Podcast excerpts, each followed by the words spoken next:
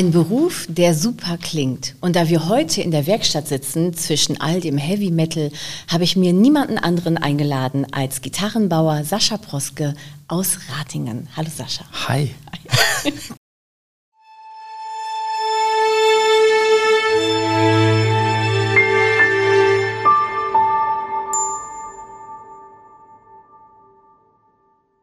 krasses Wortspiel. Ja, super. ich, ich extra viel geübt. Ja, super.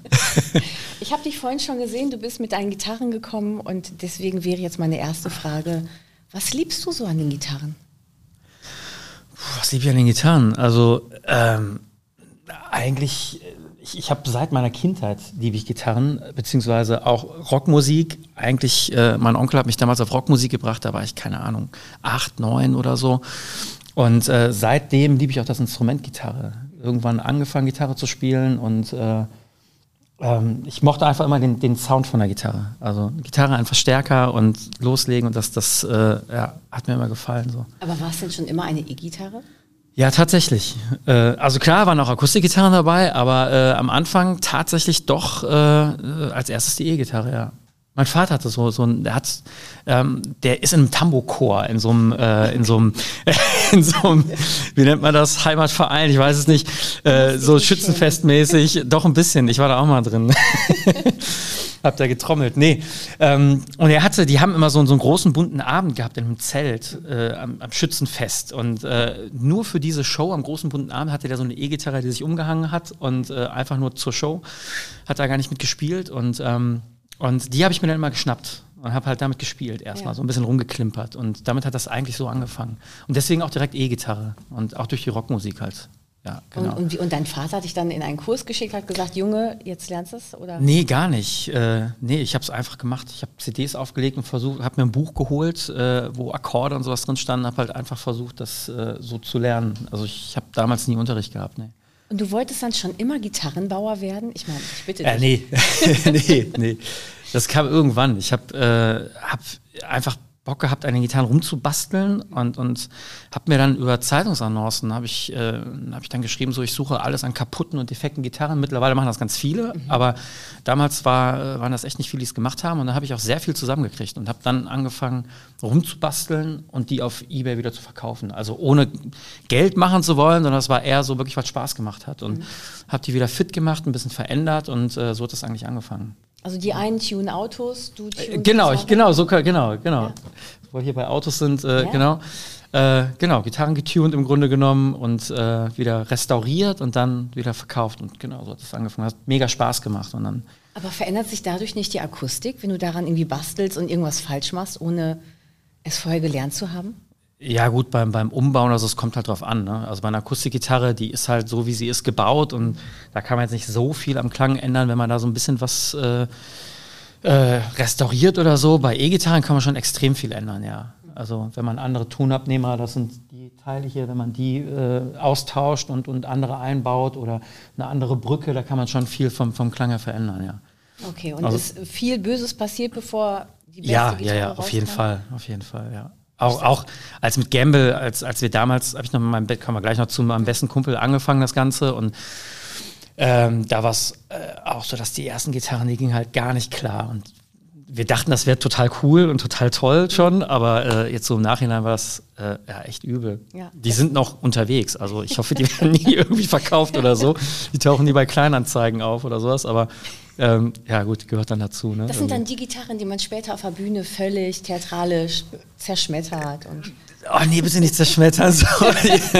das täte dann doch weh. Äh, äh, ja, wahrscheinlich. Ja. Keine Ahnung. Ich würde sie zerschmettern, ja, tatsächlich. Aus, aus Frust oder aus Liebe? Nee, damit sie weg sind, damit sie nirgendwo mehr auftauchen, weil da echt üble Sachen Keine Beweise dabei sind. Ja, ja, genau. Das ist auch eine Art der Beweisvernichtung. Ja, genau. Ja, genau. Aber du hast es vorhin schon erwähnt, Gamble Guitars ist deine Firma. Ja. Genau. Ähm, wann hast du die Firma gegründet? Ähm, also es war, die Idee kam so 2000, ich weiß gar nicht, 2008 oder 2009 und äh, war tatsächlich so ganz klassisch, saß ich mit meinem besten Kumpel zusammen und davor habe ich halt die ganzen Gitarren restauriert und umgebaut und äh, wir saßen echt bei einem Bier zusammen, so, äh, so ganz klassischer Musik gehört und haben einen coolen Abend gehabt und ähm, dann habe ich gesagt, ich will unbedingt eine Gitarre bauen, komplett, also komplett bauen einfach. Nicht mit Bausätzen oder so, sondern komplett. Und ähm, lass es doch mal machen. Und ich habe auch Bock, da irgendwas draus zu machen. Und äh, ja, dann haben wir einfach drüber gequatscht und dann echt ein halbes Jahr lang geplant und äh, ja, dann haben wir uns irgendwann einen Raum gemietet und, und da losgelegt und angefangen. Einfach. Also, ja.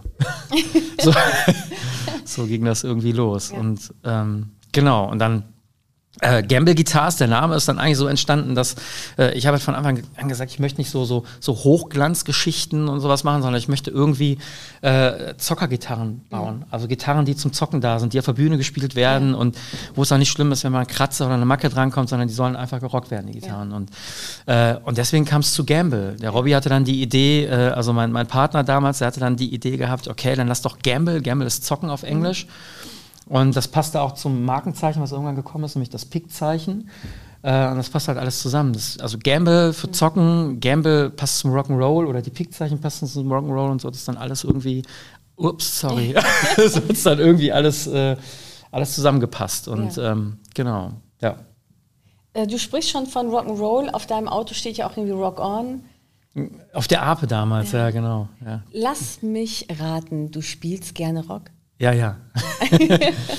ja, wobei auch Blues-Sachen. Ne? Also äh, ich bin jetzt weiß oder grau und dann, äh, nee, ich habe schon immer Rock, ich mochte immer Rock, ich mag Heavy Metal, ich mag eigentlich alles, was mit Rock zu tun hat. Auch Blues-Sachen und so.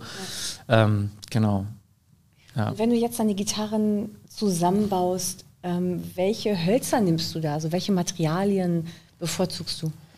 Total verschieden. Also es kommt erstmal darauf an, was für eine Gitarre möchte man bauen und dann äh, im Endeffekt ist es total verschieden. Ich achte mittlerweile darauf, dass ich wirklich, äh, dass ich äh, sehr viele alte Hölzer kaufe, die irgendwo, also ich gucke ganz viel bei, bei Kleinanzeigen und überall, ich gehe nicht nur zu Holzhändlern, sondern schaue, dass ich altes Holz finde. Ähm, zum einen, äh, ja, es ist halt einfach nachhaltiger. Ähm, ich habe zum Beispiel hat eine alte Zäune oder hat mal Zäune gebaut aus Mahagoni.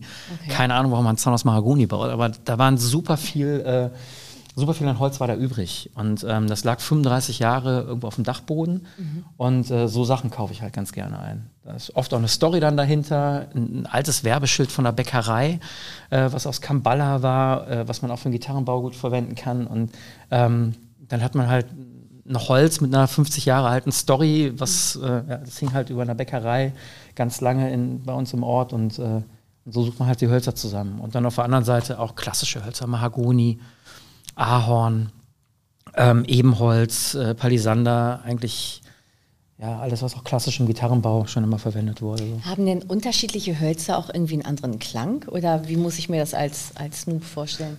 Ja, schon. Also es gibt härtere Hölzer, es gibt weichere Hölzer und äh, klar, da ist so ein Klangunterschied. Bei Akustikgitarren kommt das nochmal mehr zum Vorschein als bei E-Gitarren, aber auch bei E-Gitarren macht das schon was aus. Mhm. Ähm, wobei das immer äh, bei E-Gitarren, die einen sagen so, die anderen so. Äh, also ich kann sagen, wenn ich zehn Mahagoni-Gitarren baue, wirklich alle gleich baue, dann klingt jeder anders. Ja. Weil einfach auch, selbst vom gleichen Stamm, ist das Holz an der einen Stelle dichter, an der anderen weniger dicht. Ja. Und dadurch hat man entweder einen tieferen oder einen höheren Ton. Also es klingt schon anders. Wenn man die Gitarre mit Effekten vollhaut nachher über einen Verstärker, äh, dann ist das, äh, gut, dann hört man es vielleicht nicht mehr unbedingt den Unterschied. Aber wenn ich klassisch Gitarre spiele, nur verzerrt oder in Verstärker rein, dann höre ich schon einen Unterschied, klar. Was für ein Holz ich auch verwende. Und, ja. Aber wie muss ich mir jetzt so einen Tag bei dir vorstellen? Ich meine, du wachst auf und denkst dir, hm, heute ist ein Mahagoni-Tag. ich wach auf und denke erstmal, hm, jetzt muss ich die Kinder wach machen. viel zu müde. Äh, nee, ähm, nee, ich habe halt schon einen, klassischen Tagesablauf auch in der Werkstatt. Also ich habe ich hab meine Aufträge und weiß dann schon so, äh, was, ich, was ich an dem Tag zu tun habe. Also ich lebe jetzt nicht so in den Tag hinein und mache mal das, worauf ich gerade Lust habe. Ja, heute riech, heute habe ich Mahagoni in der, in der Nase und äh, ja doch, manchmal, es sind schon so, so äh, gibt schon so Tage, wo man, äh, wo man in der Werkstatt hängt und eigentlich einen Auftrag wirklich dringend machen muss. Mhm äh, aber man hat halt einfach gerade eine Idee und da muss man das auch machen in dem Moment so. Ja. Da muss man auch andere Sachen liegen lassen und macht das dann zum einen, weil der Job auch äh, die nächsten 20 Jahre Spaß machen soll. Ja. Ne? Da, da, sind so Sachen einfach wichtig.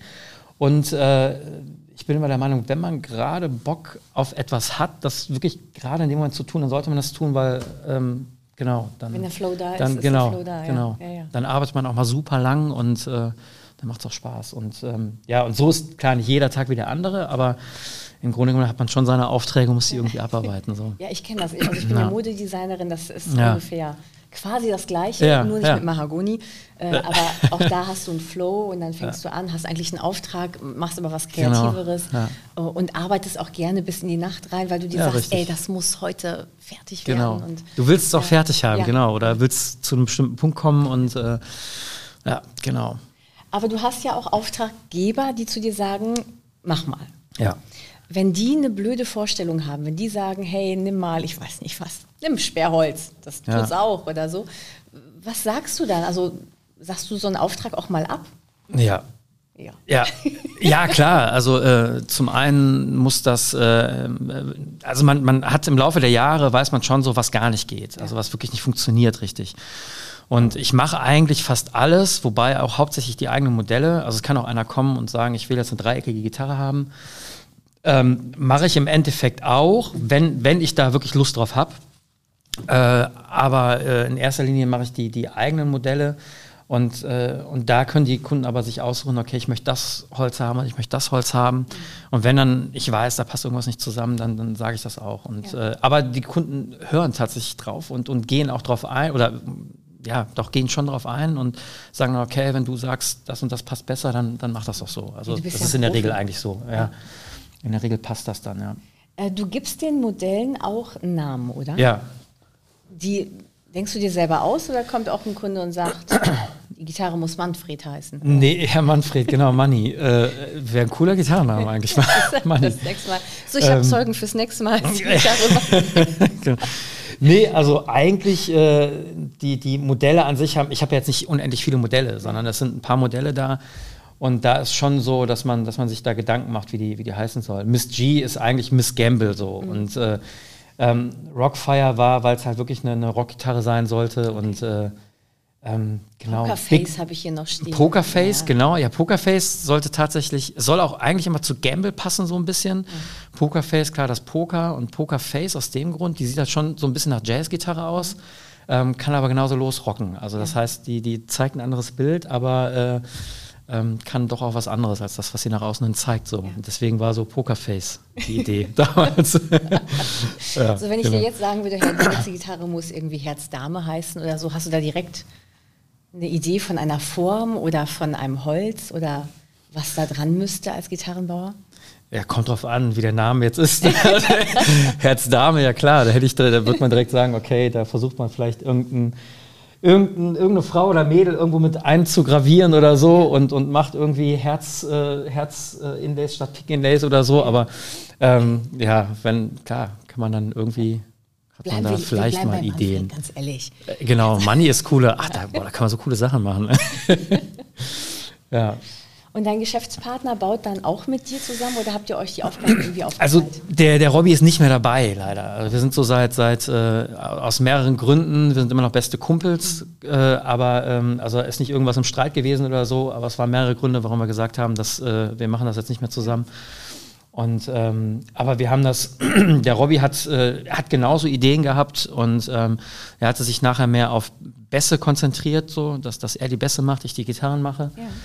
Und ähm, ja, und da hat er halt genauso gezeichnet und, und, äh, und, und auch seine Ideen gehabt. Und er kommt aus dem Schreinerbereich, also er hat, er hat Schreiner gelernt und ähm, hat halt sehr viel Fräsarbeiten auch gemacht und so.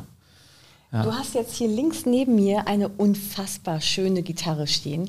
Ich äh, kenne mich null aus mit Ja. Gitarren. Das, das äh, höchste aller Gefühle ist bei mir Blockflöte, deswegen Okay. sitzt du hier neben einer Anfängerin.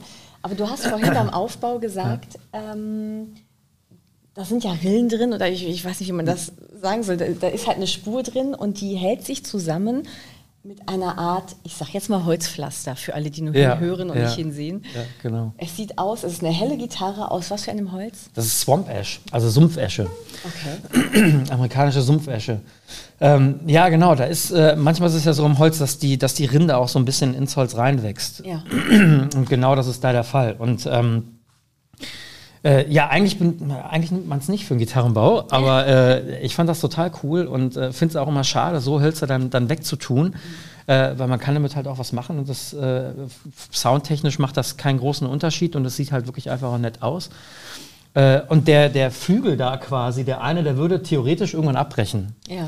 Weil einfach da der Riss, der geht wirklich bis zur anderen Seite. Und, und Holz äh, lebt ja auch. Genau, das lebt auch, genau, richtig. Ja. Und, äh, und, und das wird abbrechen. Und, und äh, früher gab es so eine, das, das ist jetzt so eine methodische, äh, ja, japanische Methode. Das ist, äh, nennt sich Butterfly. Und ähm, das ist so ein paar Millimeter eingefräst und dann eingeleimt. Das ist in dem Fall mit aus Mooreiche gemacht. Okay. Und, äh, und das hält das Holz zusammen. Also es kann so nicht mehr auseinanderbrechen. Also auf der Rückseite auch noch was und äh, genau, und so hält das dann auch, so passiert da noch nichts. Okay, also für eine Anfängerin, es sieht aus wie ein schwarzer Holzpflaster. Genau. Und genau deswegen würde ich so eine Gitarre eigentlich auch kaufen, weil die Ja. Charakter hat. Ja, genau. Und das ist halt das auch, was, was, was ich immer ganz cool finde, dass eine Gitarre darf Charakter haben Ja. einfach. Und viele Dinge, äh, also eine Gitarre, viele stellen sich immer als, das muss ein aalglattes Ding sein, da muss alles perfekt sein. Und, ähm, aber manchmal ist es viel cooler, das eben nicht perfekt zu haben, sondern das, das Unperfekt ist halt manchmal auch ganz cool. Und, äh, und so ist das auch ganz gut angekommen eigentlich. Und von daher äh, Ich denke, wer, wer eine gelackte Gitarre haben will, der kommt sowieso nicht zu Gamble-Guitars. Also Genau, richtig. Ja, genau. Das wissen auch die Leute, die zu Gamble kommen. äh, tatsächlich, also nee, äh, ich mache auch, äh, ich mache auch Finish, die die glänzen. Also die glänzt jetzt auch. Ist trotzdem geaged. Also sie sieht trotzdem äh, ein bisschen älter aus. Sie hat auch Lackrisse. Das sieht man jetzt nur je nach Lichteinfall. Ähm, Die mit völliger Absicht. Genau, sind, genau. Oder? Das wird mit, äh, ähm, also da ist ein ganz alter Nitrolack drauf, der halt äh, ohne Weichmacher und so ist, der, der reißt halt relativ schnell. Ja. Da gibt es dann noch so Tricks, ähm, die Gitarre in die Tiefkultur zu stellen und dann nachher wieder rauszuholen und dann reißt der Lack halt Okay. relativ fix und ähm, ohne Hardware in die Tiefkultur. Ja. ne? ähm, Du weißt genau. schon noch, was du tust. Ne? Also, Manchmal, ja. Nein, meistens. ähm, genau, und äh, das macht halt irrsinnig Spaß, die Gitarre so aussehen zu lassen, dass sie halt schon 30 Jahre alt ist oder äh, halt auch schon lange gespielt aussieht. Und das äh, bestellen auch bestellen ganz viele eigentlich. Also ich sag mal, über mehr als die Hälfte bestellen mittlerweile äh, sogenannte geagte Gitarren. Ja. So bei mir jetzt.